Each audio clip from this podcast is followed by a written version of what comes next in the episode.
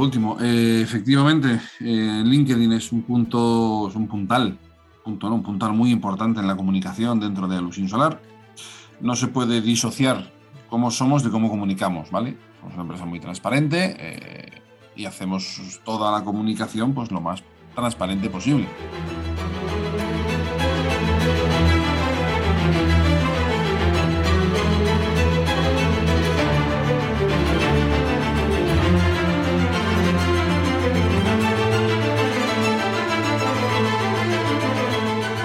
Buenos días, buenas tardes y buenas noches en función del momento del día en el que escuchéis este programa.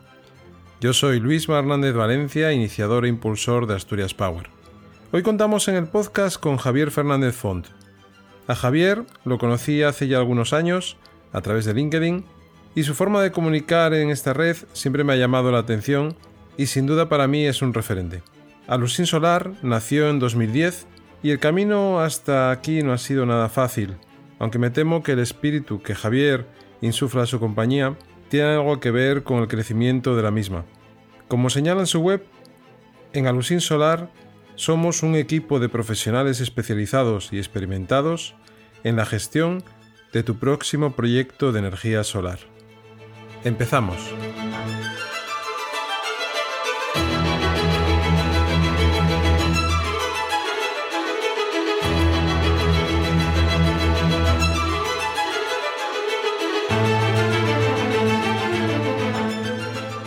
¿Qué tal, Javi? ¿Cómo estás? Bien, muy bien. Aquí andamos entretenidos, no te voy a engañar. Estamos teniendo un año bastante intenso por aquí. Ya veo, ya te veo ahí dándole, dándole duro a, nuevos proyectos y, sobre todo saliendo fuera también, eh, que siempre lo has hecho. Yo creo que llevas ya unos años eh, haciendo labor de internacionalización.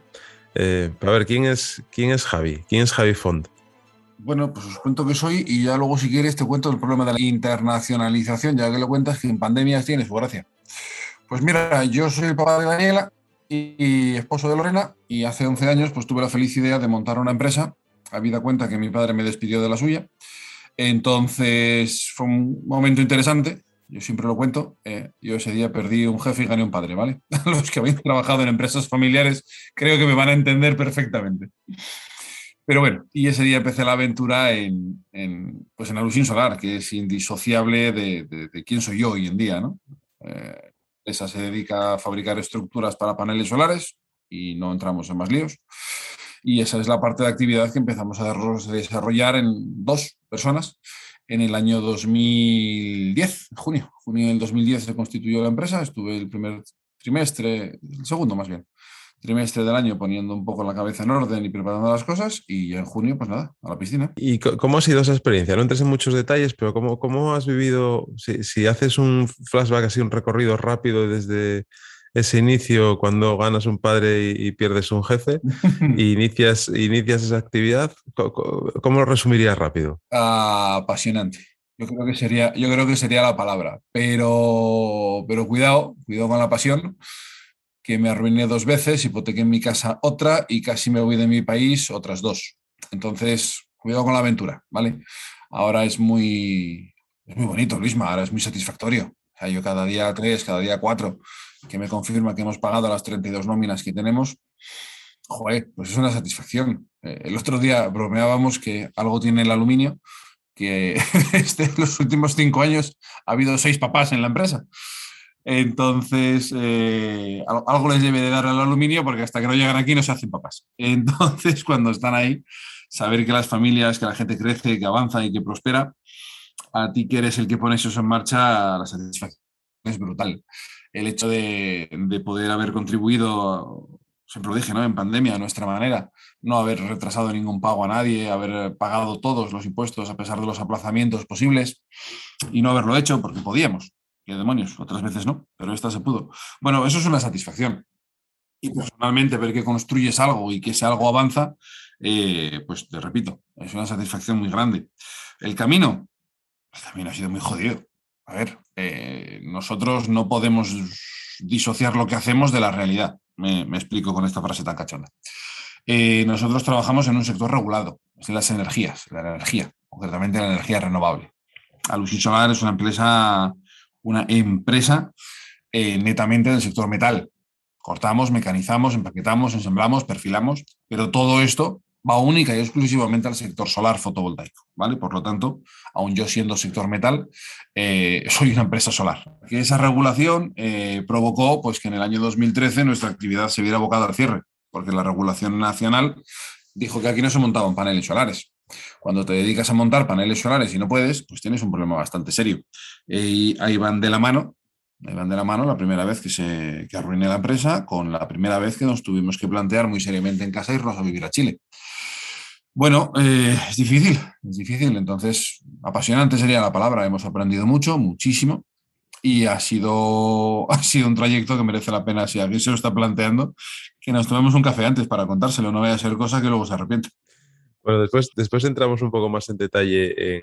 Oye, eh, ¿de dónde eres, Javi? Yo de Avilés, nací en Avilés.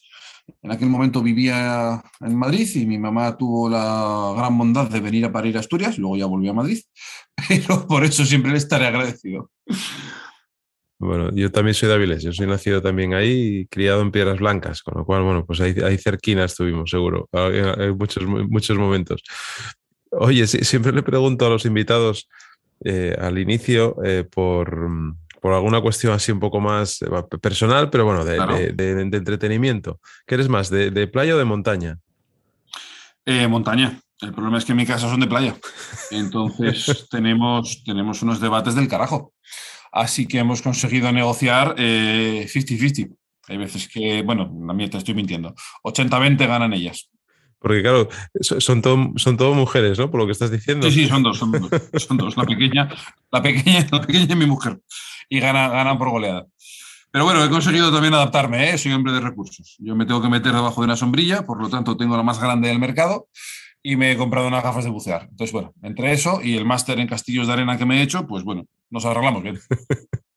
¿Y eres, eh, eres eh, te gusta la música o eres cinéfilo? Mira, eh, música sí, cine, bueno, música de compañía, no soy un gran experto. Cine, cine, cine, estoy, estoy, estoy huérfano desde que acabé de ver Juego de Tronos, no he vuelto a ver nada que, que haya cubierto ese espacio. Si alguien tiene alguna sugerencia, me la apunto. Y el resto del vicio, francamente, es la cocina. Me encanta cocinar. ¿Ah, sí? Sí, sí, sí, sí. ¿Y más, dulce o más salado? Eh, no, salado, fuerte, picante. Un cuerpo. Las patatas cocidas. Cuando estoy de viaje, la última, claro, es que tú ponte en situación, ¿vale? Eh, viajo mucho y un día, eh, chico, mi mujer, pues, pues en casa trabajando, pues como se arregla, ¿no? Macarrones con tomate, pues en macarrones, echa salsa, echa tomate de bote, se lo pone a mi hija, mi hija la mía y le dice, mamá, ¿cuándo viene papá? Claro, yo empiezo a cocinar media hora antes. Sofrito de cebolla, pimientos, luego lo pasas por la batidora, tres tomates naturales. O sea, es otra liga. Es otra liga. Bueno, eh, pero, eres de Masterchef o no? Sí, sí, sí, lo vemos en casa. A la Peque le encanta también. Eh, nosotros también, nosotros también. Yo no soy, a ver, no, soy cocinitas, ¿eh? me gusta la cocina, pero, pero de momento no, no lo soy, ¿no? No le saco tiempo todavía para. Cuando me pongo, si me gusta, tenerlo todo ordenado, eh, con paciencia, si puede haber una copa de vino al lado, eh, mejor, que yo creo que se cocina siempre con, más espíritu o con otro espíritu distinto, pero, pero a veces me, cuesta encontrar ese, tiempo. Y en cuanto a series, eh, pues yo... Mm, mira, hay una serie que me estoy divirtiendo mucho ahora, que, que, me río con ella, que es Sex Education, de, creo que está en Netflix. Eh, no tiene nada que ver con, con Juego de, Tronos, lógicamente, pero, pero yo creo que para pasar un buen rato en familia, gente con tu mujer, no con tu hija. Era la siguiente eh, pregunta que te iba a hacer. no, no, con tu hija cuando sea un poco mayor. Quizás ya cuando sea adolescente igual sí podría introducirse, pero, pero para pasar una, pero para pasar unas risas en casa con tu ah. mujer ya te digo yo que sí, que sí, sí, es, es, es interesante. Es distinta, ¿eh? es, es, entretenida. Además, llama la atención que es de UK, no es no es americana, está rodada en, Inglaterra. Me la voy a apuntar. Oye, mm, y, y, qué te iba a decir yo? ¿A, quién admiras un poco de tu sector o, de otros sectores? ¿Una persona que, te hayas encontrado en el camino o, que hayas, no sé, leído, visto cosas de, ella o de él que, te inspiren? Mira, personalmente no, no le conozco, pero tengo una admiración tremenda por Daniel Alonso. Daniel Alonso, padre, fundador de lo que es Grupo Daniel Alonso, Eh, me parece, no sé si el término es visionario, no, no sé, insisto, no le conozco personalmente, pero me ha tocado repasar eh, cifras y números hace poco que realizamos la Feria Norte Renovables uh y, ver cómo Windar es, es lo que es hoy darte una vuelta por el puerto y ver aquello que no entra un tornillo más, una, una torre eólica más, eh, echar cuentas para atrás de las familias que hay ahí, del empleo que se genera, del, de la prosperidad. ¿Y sabes cuándo me acabo de ganar? Cuando se inauguró un pequeño puente o viaducto, no sé exactamente lo que es, que da acceso al, Pepa.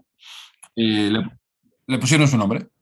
Y, y el hombre fue por allí y solo pidió que aquel puente sirviera para traer progreso. Y dije, joder, qué bien. O sea, hasta en este momento al final, bueno, pues los puentes, la parte romántica que unen cosas y en este caso te permite salir de un polígono industrial sin atravesar la ciudad. Pues, pues, pues, pues bueno, me pareció, me pareció muy sorprendente, me, admirable, admirable. Sí, bueno, la verdad que es un, empresario, yo creo, de referencia, ¿no? Para, para muchos aquí, aquí en Asturias, que nosotros estamos hablando de Asturias, lógicamente, pero es un empresario de, de referencia. ¿Y, y, y por qué crees, Javi, que a veces al empresario no se le trata o no se le, no se le valora todo ese esfuerzo que hace a la hora de generar trabajo, a la hora de, arriesgar patrimonio. Tú lo acabas de decir ahora, ¿no? Que, has vivido momentos jodidos. Eh, yo en mi caso también los he vivido y, he tenido las consecuencias de, no gestionar correctamente un, pues un, emprendimiento ¿no? que, tuve en su, en su momento. Em, ¿Por qué crees que ocurre esto? Yo creo que el empresario está muy maltratado por, bueno, pues por desconocimiento lo primero y por meter en el mismo saco a todos, lo segundo. Hay mucho delincuente, hay mucho hijo puta, eso, eso ocurre, pero los metemos a todos, o a lo mejor nos meten a todos en el mismo saco, sin, entender que, ni blanco ni negro. Y, yo creo que España adolece mucho de esto, de que o blanco o negro, no tenemos grises. Entonces, eh, te pongo un ejemplo absurdo, ¿vale? Eh, ni todos los trabajadores mm, son unos golfos porque a media mañana se escaquean para fumar eh, la fábrica y no trabajar, ni todos los empresarios dejan de pagar la seguridad social por bajar sus costes. Y en ambos dos casos ocurren las dos cosas. Entonces, bueno, eh, no sé, te pongo un ejemplo de los políticos, aunque sea una zona muy, muy, muy farragosa esta, ¿no? No todos son ladrones, no todos son delincuentes, no todos son inútiles, no te voy a decir que la gran mayoría, pero sí que es cierto que estamos cansados de ver casos de corrupción día sí, día también. Eres político, eres corrupto. ¿Por qué? Porque todo el mundo lo es. Bueno, creo que un poco esa parte pasa, ¿no?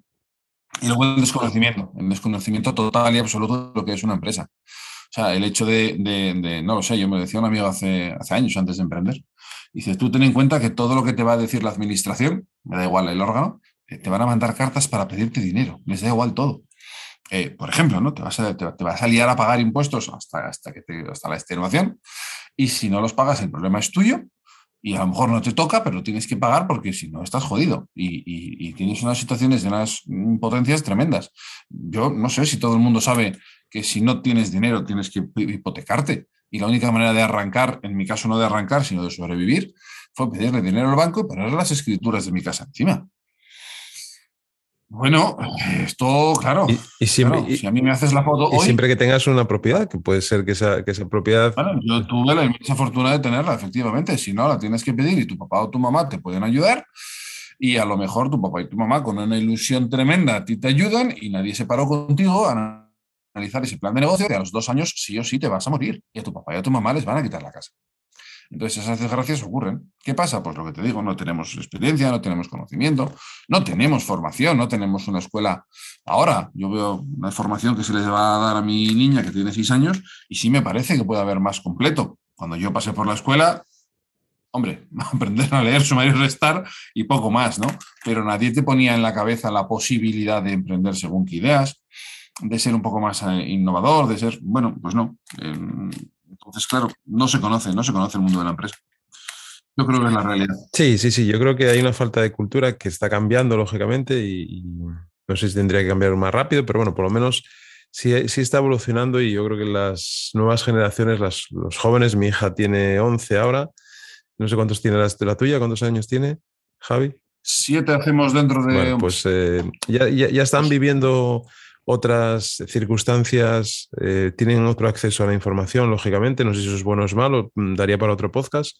Em, pero, pero sí les, eh, ya les inculcan el, hecho de, atreverse a hablar en público, de que expongan de manera asidua, de que puedan reflexionar sobre distintas situaciones que ocurren en su día a día, que acceden también a a, cierto tipo de información y les enseñan cómo acceder a, esa información, eh, que les hablan de, aunque sea muy ligero, pues de economía, de emprendimiento, de, innovación, ¿no? Por lo cual, lo que acabas de decir, ¿no? Yo creo que eso, es una, una evolución que, va para bien, igual que el tema de los idiomas, ¿no? que yo creo que es, algo que, es un déficit en, esta sociedad eh, española, que yo lo que sí veo es que los jóvenes actuales, por lo menos los... No lo van a tener, pero nuestra generación lo tiene.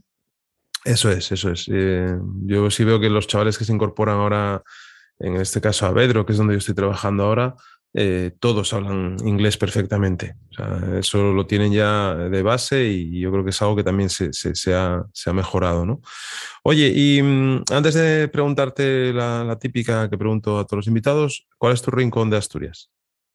Mi rincón de Asturias arriba de Sella, sin, sin ningún género de dudas. Bueno, tengo dos el, rincón cercano es Salinas, ¿vale? Salir a pasear por la playa. Y esas escapadas los viernes que no me toca trabajar.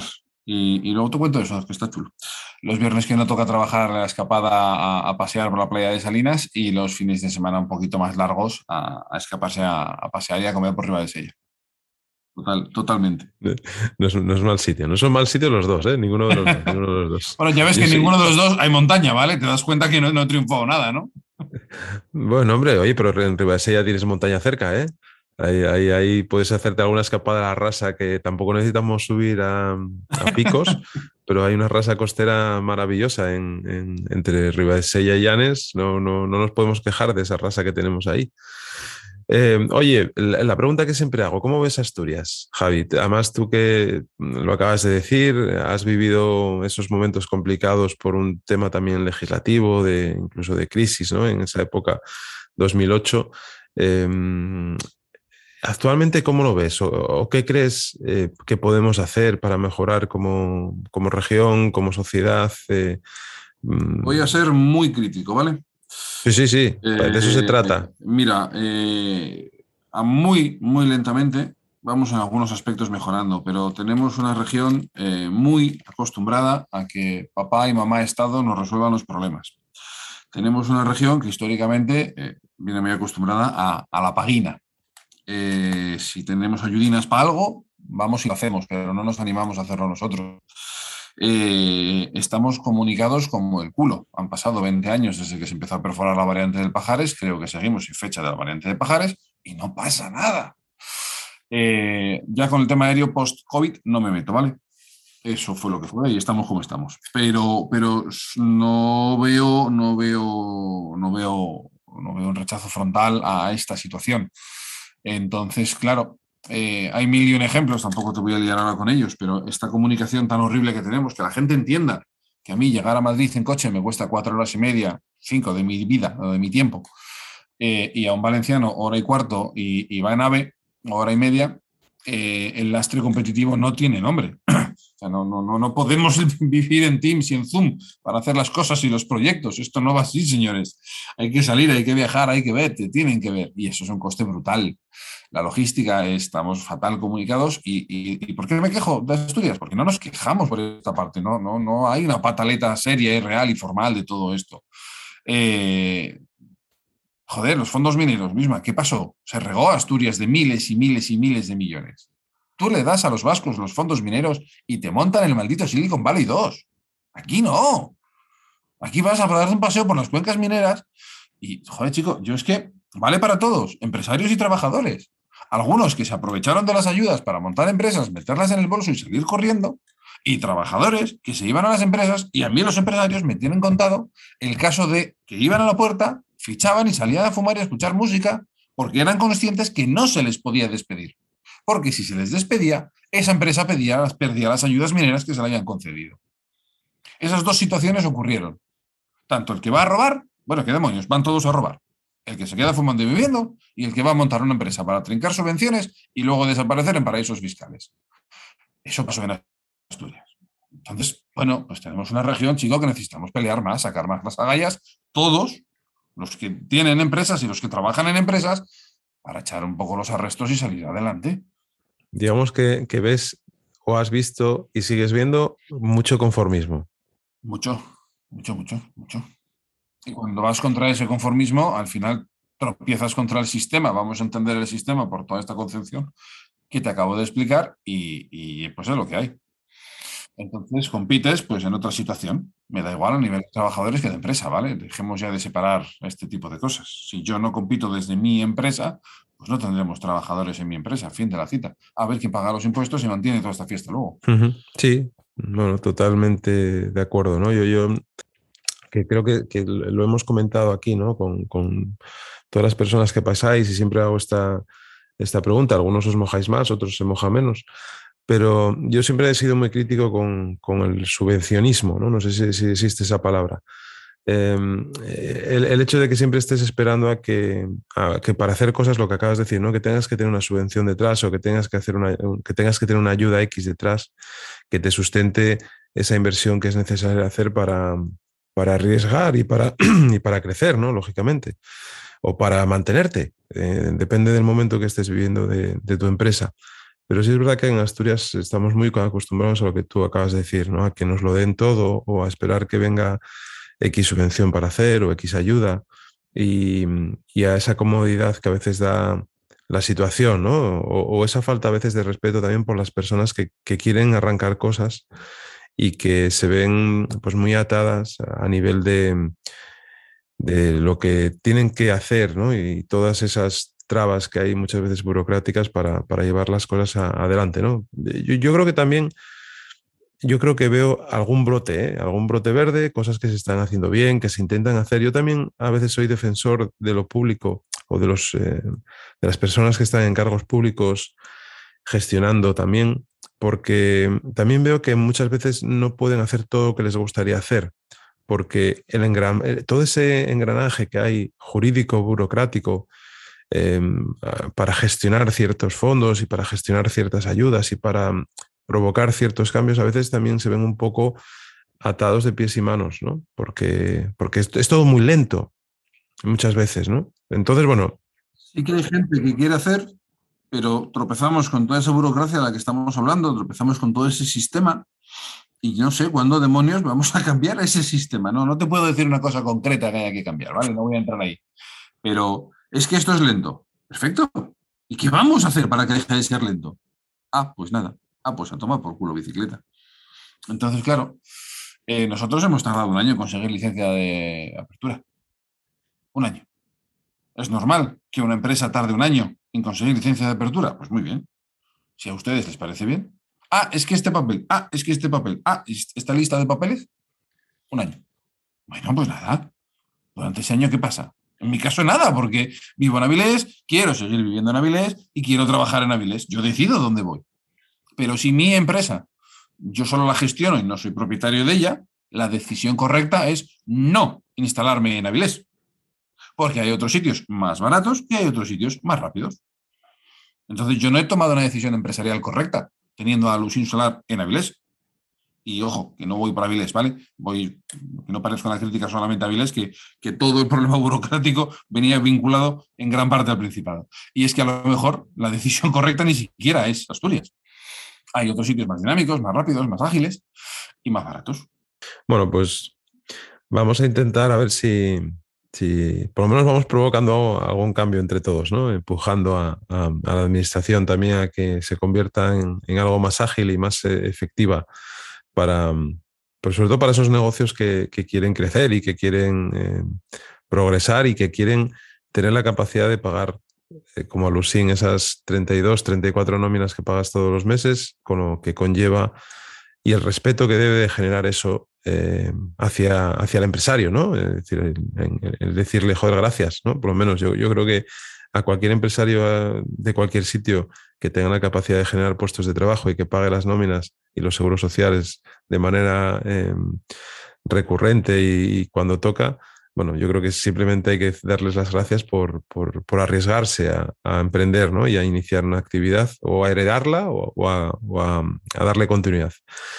Oye, em, Javi, el tema de, de nos, comentaste, bueno, te, estabas diciendo antes el tema de la internacionalización, que nos explicarías un poco más en detalle.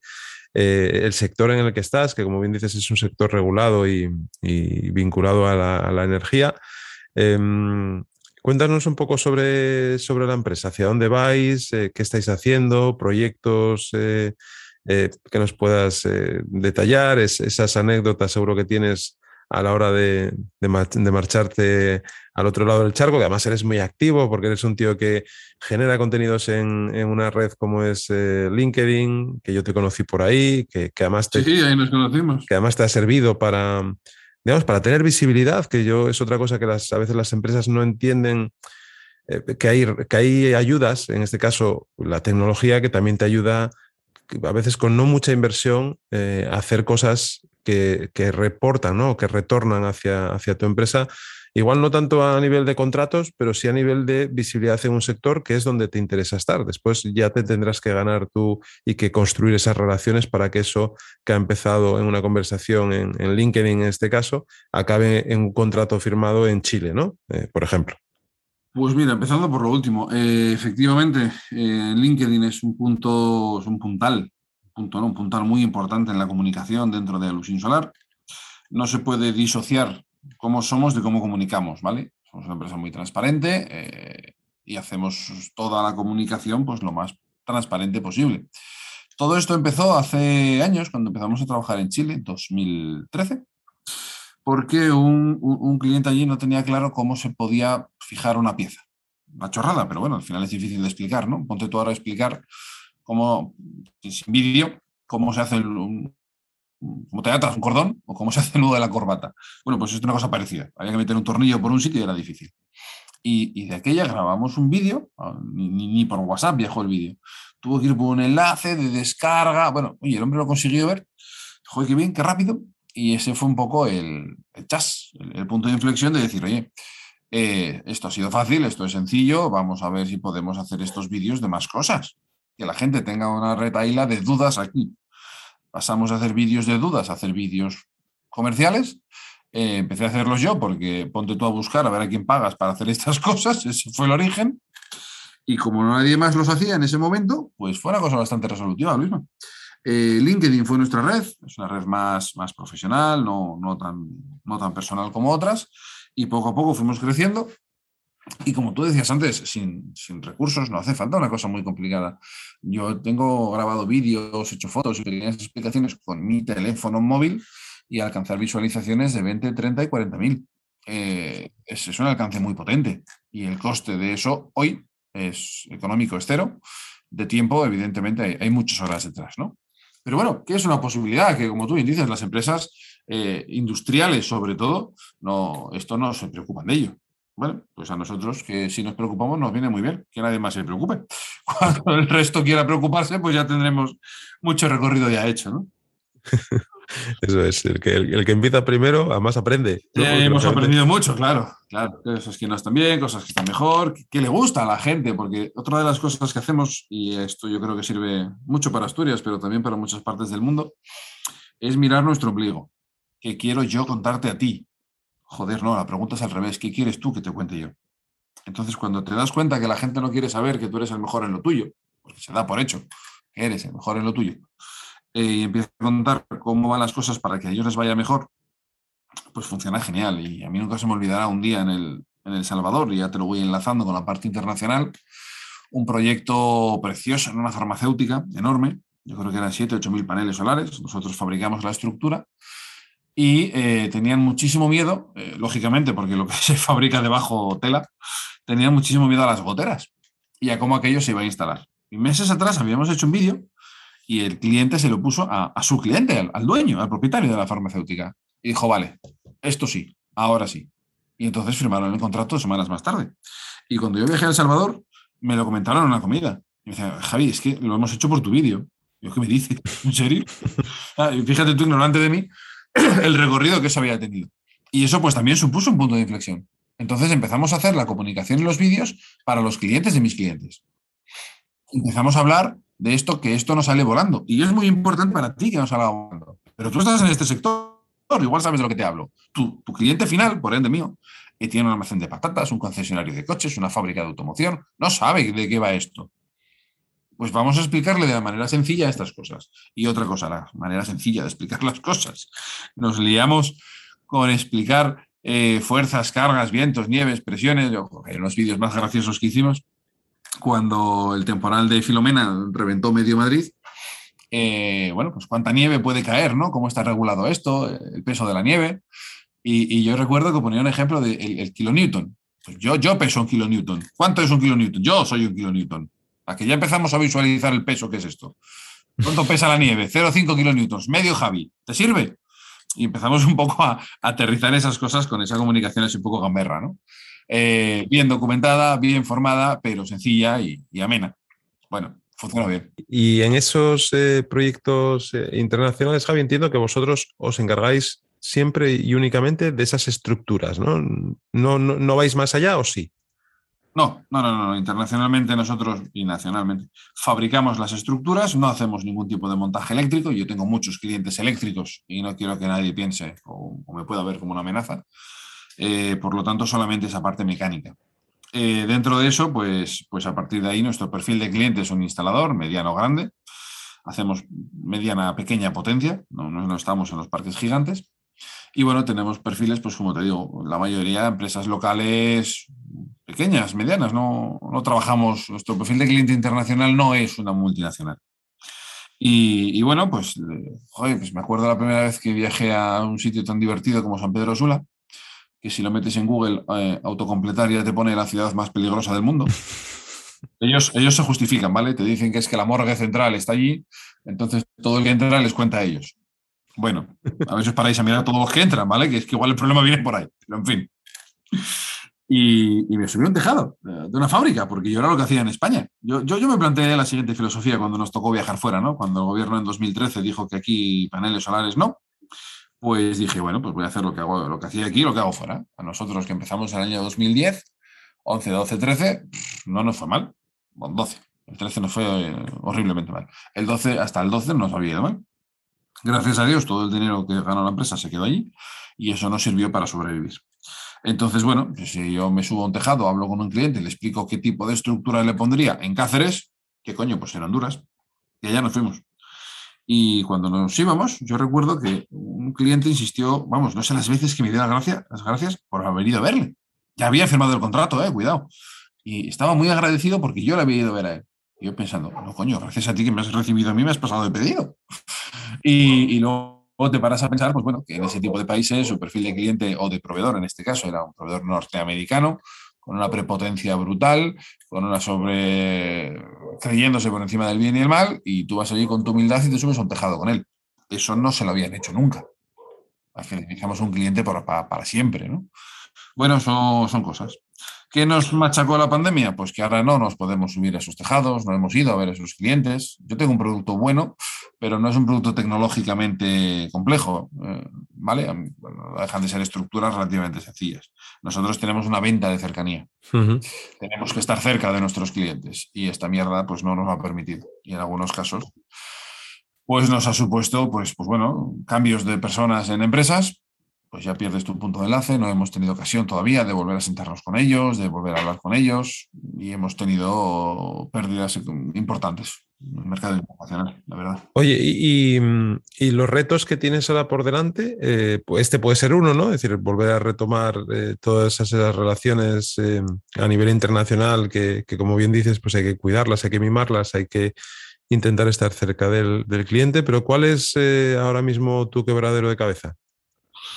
Pues no te lo vas a creer después de todo lo que te acabo de llorar. Nuestro principal problema es mantener un crecimiento sostenible. Nuestro sector está, no sé si desbocado, pero cerca, y, saber cómo crecer. Ese es el gran problema, o más bien el, gran reto, saber cómo crecer para crecer bien. Eh, cuándo contratar, eh, a quién contratar, eh, cómo gestionar, eh, oye cliente, que es que este mes no y el que viene tampoco. Solo tengo hueco en enero y estoy a, estoy a 9 de octubre. Esto está siendo difícil y en esa situación estamos. Entonces, y el tema de, de las materias primas, todo, todo este locura. De, momento, escasez no tenemos, nosotros no nos afecta. Otra de las políticas de empresa es que todo lo que se pueda cercanía internacional se haga, por lo tanto, yo no tengo problema de acopio de materiales. Tenemos un problema cierto de que el acero se ha multiplicado por tres en cuestión de un año y el aluminio por dos y medio hasta hace poco. Va camino de llegar al tres también. Y eso ha supuesto la necesidad de ser muy ágiles en las decisiones, muy rápidos a la hora de comprar, vender, comunicar al cliente cuando eh, su oferta ya no vale y que tiene que hacer otra. Los procesos nuestros, de cara al cliente final, la maduración es lenta. No ofertas hoy y vendes mañana. Él oferta hoy, vende en dos meses, me llama y yo le digo que su oferta no vale. Empezar a darnos cuenta que tenemos que acompañar al cliente en todo ese proceso, pues fue, fue importante, fue complicado, la verdad. Y, acabas de mencionar otra cosa también muy importante, que es el, bueno, eh, hay que decir que habéis inaugurado unas instalaciones nuevas hace poco, ¿no? Eh, sí, nos trasladamos al PEPA hace un año y ahí estamos pues, con una planta industrial más o menos de unos 3.000 metros, eh, fabricando ahí como unos campeones. campeones lo, digo yo, ¿vale? De, de juzgarnos a alguien de fuera. no, te iba a decir el tema de, de la búsqueda de trabajadores. ¿no? De, como sabes, en Asturias tenemos una de las eh, tasas más altas de paro juvenil de Europa. Em, eh, ¿Cómo haces para, para cazar eh, talento para la empresa? Vale que no eres una empresa tecnológica, que no eres una empresa científica de investigación, pero para mí tan importante es uno como el otro. Es decir, que al final tienes que contratar a gente que desempeñe su trabajo correctamente y que te aporte lo que necesitas en cada momento, ¿no? Con lo, con lo, complicado que es eso cuando hablamos de personas, que para mí es la, faceta más, la faceta más, sin duda más complicada de, una, de una, compañía. De lejos. Mira, yo creo que aquí eh, la cuenta empieza hacia atrás. Eh, en lugar de voy a ver qué busco, voy a ver qué ofrezco.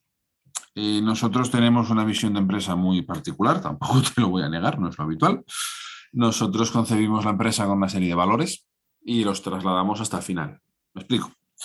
Eh, por ponerte dos, dos, ejemplos. Nosotros implantamos hace bastantes años ya un programa por el cual trabajamos un viernes sí y un viernes no, el, 24XL Finde, lo, lo bauticé yo, así que no vale meterse con el nombre. Eh, y básicamente lo que hacemos es la jornada de dos viernes al mes, que creo que salía unos 30 y algo minutos al día, ir trabajándola cada día, en lugar de hacer 8 horas al día, se hacen 8 horas y 36 minutos o una cosa así, no me sé el número exacto, de tal manera que un viernes sí, un viernes no, no vas a trabajar. Entonces, uno de los primeros valores que, yo tengo y que trasladamos, que, es que eres tú, que son las personas, que es tu vida, que es tu familia, la familia, pues la puedes atender o te puedes atender a ti mismo, porque tampoco tienes por qué tener familia, y dos viernes al mes te puedes ir a hacer lo que te dé la real gana, pero que no es ir a trabajar. Con esto conseguimos que la gente no se quiera ir, punto primero. Nosotros no tenemos bajas voluntarias en la compañía, la gente no se va, no, no, no nos ha pasado, hace muchísimos años que no nos ocurre. Y ya ofrecemos algo, ya ofrecemos algo que no ofrece nadie. En verano nos vamos a las 3, por lo tanto también tenemos un buen horario, ya ofrecemos algo más, ¿no?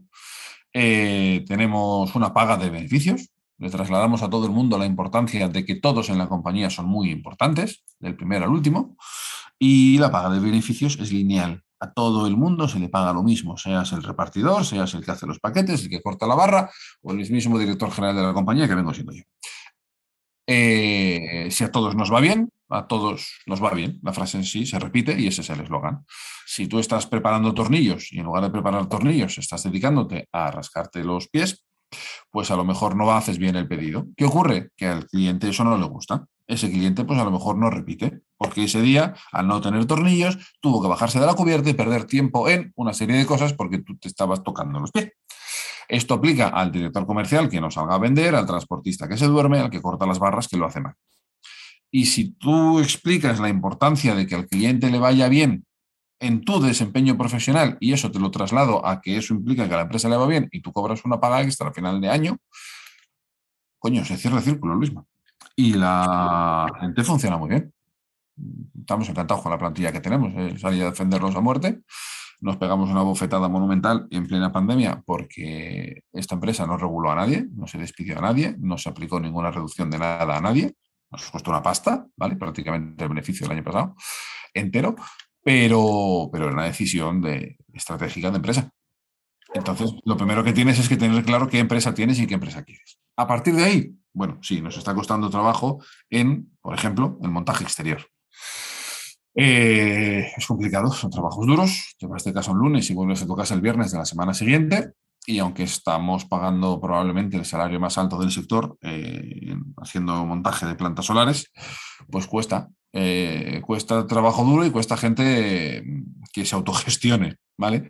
Nosotros no tenemos una cámara web observando 24 horas a nadie en la obra, ni hay un cronómetro que te obligue a hacer 50 paneles solares al día.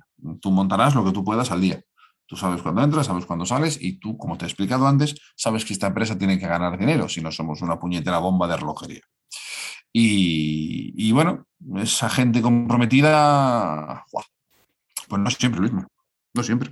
No, lógicamente, no es fácil, no es fácil, pero, pero eh, acabas de comentar algún, algún punto que lógicamente también eh, hace diferenciar las cosas, ¿no? Si, si, tú vas por el libro y, te ciñes a lo que tienes que hacer únicamente en minimis, seguramente que tengas más problemas de que si eres un poco, mm, entre comillas, más generoso y ofreces a, ese equipo pues alguna motivación extra, ¿no? Eh, al final, lógicamente, eso va contra, seguramente contra el beneficio futuro de la compañía, el beneficio hablamos económico, pero también ese beneficio digamos, emocional que trasladas a, los compañeros, al equipo, em, si la cosa va bien, puede, digamos, hacer que ese beneficio, esa pérdida de beneficio inicial que puede ser económico se convierta a futuro o a medio plazo en, una mejor em, rentabilidad para la compañía, ¿no? Por, por, lo que acabas de decir, por un mejor trato al cliente, la frase se la, se la atribuye a Richard Branson, el de Virgin Airlines, eh, muchas veces en mil y un memes que veo por ahí, no sé si es suyo o no. Es algo así como que los clientes son lo más importante de las empresas. Yo creo que esto tampoco está sujeto a ningún debate. Eh, si tú cuidas bien a tus trabajadores, ellos cuidarán bien de tus clientes. Y más o menos así va. Eh, nosotros, joder, me cuesta a veces cuando viene gente nueva al equipo que lo entienda. Eh, si nos cuesta dinero hacer un envío X, el que sea, a un cliente, pero él lo necesita, se hace. Pero es que vamos a. No, es que le vas a solucionar un problema a tu cliente. ¿Eso significa que te compre la próxima vez? Pues hombre, no. Pero significa que sabe que tú no fallas. Y eso es muy importante, que sepa que estás a su lado. Y cuando necesite cualquier cosa, lo normal es que quiera contar contigo. Bueno, eh, evidentemente esto no es una línea recta, esto no siempre pasa, pero suele ocurrir. Y si tratas bien a la gente, la gente te suele tratar bien, suele ocurrir. Oye, y, algo que siempre es un poco peleagudo, el tema de la relación financiera con, los bancos, con, otras fuentes de financiación que podáis. ¿Crees que, crees que eh, o te has encontrado a veces que, no van al ritmo que, la compañía necesita, que tú tienes una realidad y, a veces te, sientes un, un, poco huérfano en, esa, en, esa, en ese acompañamiento? Mira, vamos a, vamos a romper una lanza a favor de los bancos. Eh, un banco es una empresa y tiene que ganar dinero. Entonces no se puede arriesgar en según qué situaciones. Muchas veces le echamos en cara al banco que no nos da dinero para un proyecto y a lo mejor es que ese proyecto está fatalmente hecho o directamente no tenemos garantías para aportarle a ese proyecto. Y eso te lo dice un señor que en unas situaciones personales muy complicadas tuvo que coger su casa y dárselo a un banco para que se le hipotecara y le diera dinero. ¿vale? Eh, no me parecieron unos hijos de Satán. Mm, me pareció fatal tener que hacerlo, pero bueno, en realidad yo no tenía nada más que mi casa. No, eh, yo, yo miro las cuentas de mis clientes y si me viene un tipo con una caja negativa, eh, ¿cómo te voy a vender a crédito las estructuras, hijo de mi vida? Entonces les pasa igual. yo creo que lo que falta es un engranaje correcto público-privado para financiar iniciativas de aquella gente que no tiene dinero muchas veces en alguna charla que me han invitado a dar de, oye, de proyectos, de emprendimiento, financiación, ¿dónde se puede conseguir dinero? Por aquí, por aquí, por allá. ¿Tú cómo lo hiciste? Yo hipotecando mi casa, rey. Y con el dinero de un despido. Mm, yo no tenía dinero y si no tuviera una casa, que en aquel momento afortunadamente la tenía, o, un dinero caliente de un despido, pues no hubiera podido em, emprender. yo no me podía permitir estar buscando seis, ocho meses financiación en ningún sitio, que tenía que pagar la hipoteca y tenía que pagar mi casa y tenía que vivir. Entonces yo fui muy rápido en mi arranque por eso. Así que cómo poder arrancar proyectos de gente que no tiene dinero es una asignatura pendiente. Hay aceleradoras de proyectos muy buenas. Juan Roche en Valencia los vengo siguiendo, tienen proyectos estupendos. Y ese tipo de iniciativas debería de ser eh, muy buena.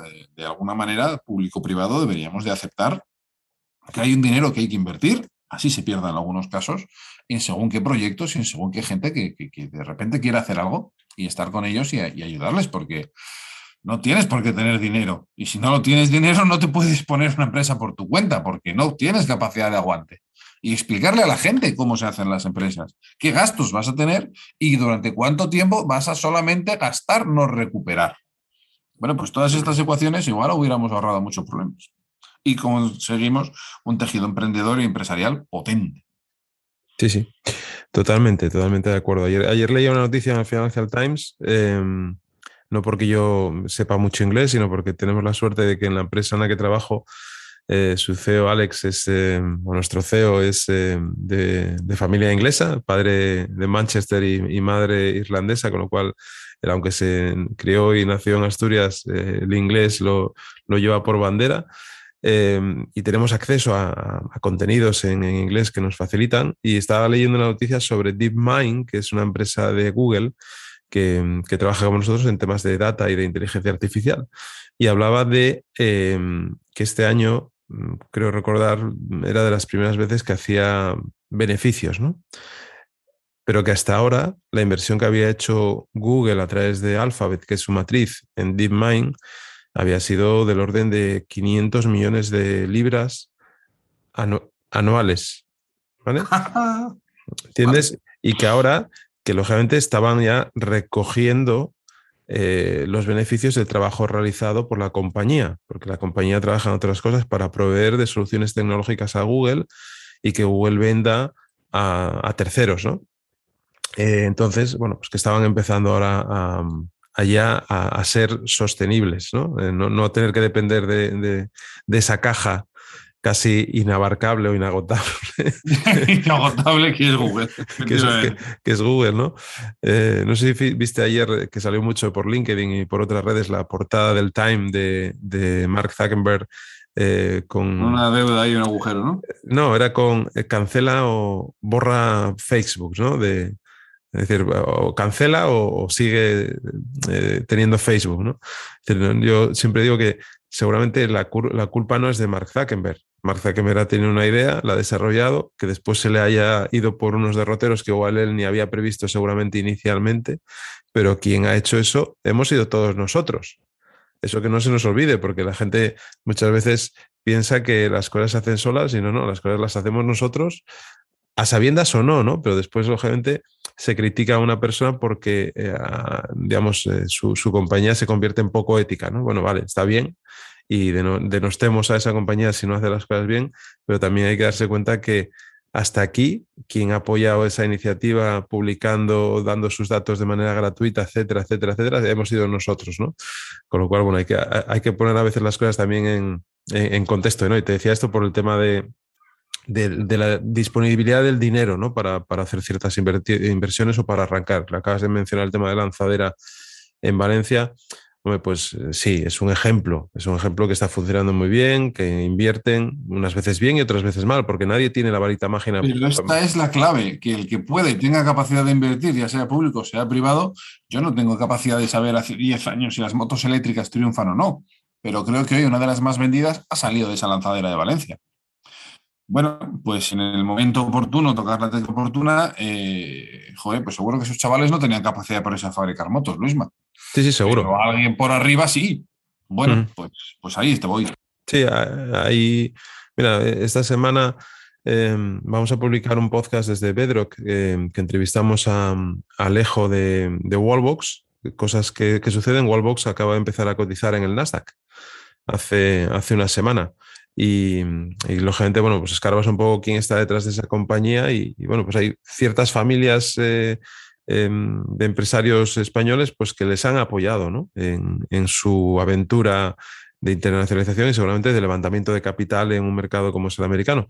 Bueno, pues hay que estar ahí y, y gente tienes que tener la capacidad económica para poder apoyar o para poder acompañar, ¿no? Pero mm, seguramente que... hacer cargadores de coche eléctrico? Pues no tienes ni idea, pero a lo mejor el de este por arriba sabe que es el momento eh, de poder empezar, de poder arrancar, te apoyan, te alimentan los tienes cotizando en la bolsa de Estados Unidos. Toma ya. Sí, sí, casi nada. Oye, Javi, eh, para ir terminando, que, así no te robo más mañana de, sábado, que estamos grabando hoy en sábado. Em, el proyecto que tengas ahora entre manos, ¿qué, más ilusión te hace? Mira, nosotros materializamos un sueño. Hace unas semanas que empezamos a soñar, hace dos años, una pandemia, en fin, estas cosas que no te voy a contar otra vez. Y era, empezar a fabricar pasillos técnicos para cubierta que básicamente, por no meterme mucho lío, es la manera de transitar por un techo de una nave sin hacerle daño al techo, ¿vale? De poder ser sin caerte tú y matarte. Esto es un producto que hace seis o siete años yo vi en Chile por primera vez, allí esto era obligatorio para transitar de manera segura, para los mantenimientos y demás, y, que intentamos traer a, España. Definido un poco el producto que podía ser, ya luego lo otro era pues bueno, al final tienes dos opciones, ¿no? defines el producto y se lo compras a un chino o lo fabricas tú y lo vendes.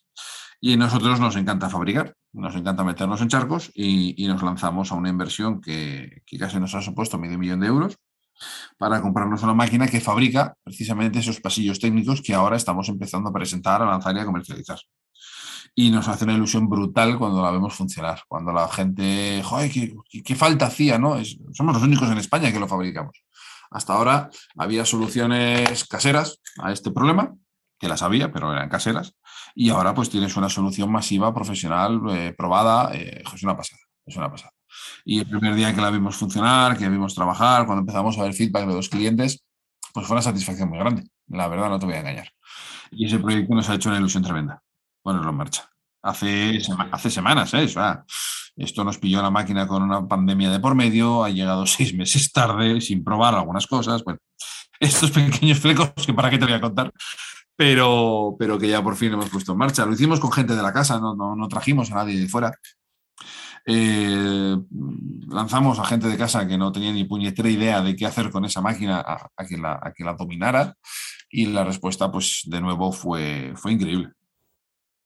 La verdad que eso sí, sí es otra cosa que yo creo que a una compañía también eh, le, posiciona en, en, un aspecto, digamos, de, de, querer incorporar valor desde dentro, ¿no? El hecho de que tú digas, oye, Manolo, por poner un nombre, vas a ser el encargado de esta nueva máquina y Manolo dice, Javi, pero si no tengo idea, dice, no te preocupes, que yo te voy a dar la oportunidad de aprender, porque yo tampoco sé, con lo cual vamos a aprender juntos en ese camino. esa, fue, esa fue la conversación literal con Manolo. En este caso hay dos, hay dos Manolos. Y, y, la, y la frase de Manolo 1 y Manolo 2 fue, yo no he visto esta máquina de mi puta vida. Y yo le he dicho, yo en un plano, pero vamos, que tampoco. o sea, que estate tranquilo, que vamos a aprender juntos, aunque en mi caso la respuesta fue distinta. Vamos a equivocarnos juntos con ella. ¿Vale? Eh, y efectivamente, pero claro, cuando dices esto lo tienes que hacer, ¿vale? Tienes que manchar, literalmente, bajar con ellos a poner la máquina en marcha. Yo siempre de, detrás, yo no tocaba los botones, no sabía qué botón tenía que tocar. Pero cuando la pieza salía por donde no era, me agachaba a recogerla con ellos, ¿vale? Eh, ellos sienten tu respaldo, tú estás ahí, la máquina no funciona bien, vale, y aprenderemos, no pasa. Y así fue. Y ahora estamos pues a 9 metros por minuto, maravilloso. bueno, muy bien. Oye, eh, te, comentaba el otro día fuera de, bueno, cuando estábamos intentando quedar, que llevamos unas semanas tira y afloja para adelante y para atrás, em, el, hecho de que me gustaría, el otro día lo comentaba también con Antonio de, Fundación Alimerca, eh, me gustaría tener unas cuantas empresas, em, en este caso Lucín sería una, Fundación Alimerca podría ser otra, y otras que tengan, que sean muy distintas entre sí, que sean de sectores y de, de negocios y de entornos muy, muy diferentes, pero sí me gustaría hablar con vosotros de manera periódica, yo qué sé, pues cada tres meses, cada. sin que sea una obligación tampoco, ¿no? Que, que, tú dentro de cuatro meses, a principios de año, el primer trimestre del 2022, volvamos a hablar y me, y me, me digas, oye, eh, Luisma, ¿te acuerdas de aquello de, de las pasarelas que, que, empezamos a trabajar hace unos meses y tal? No hemos vendido ni una.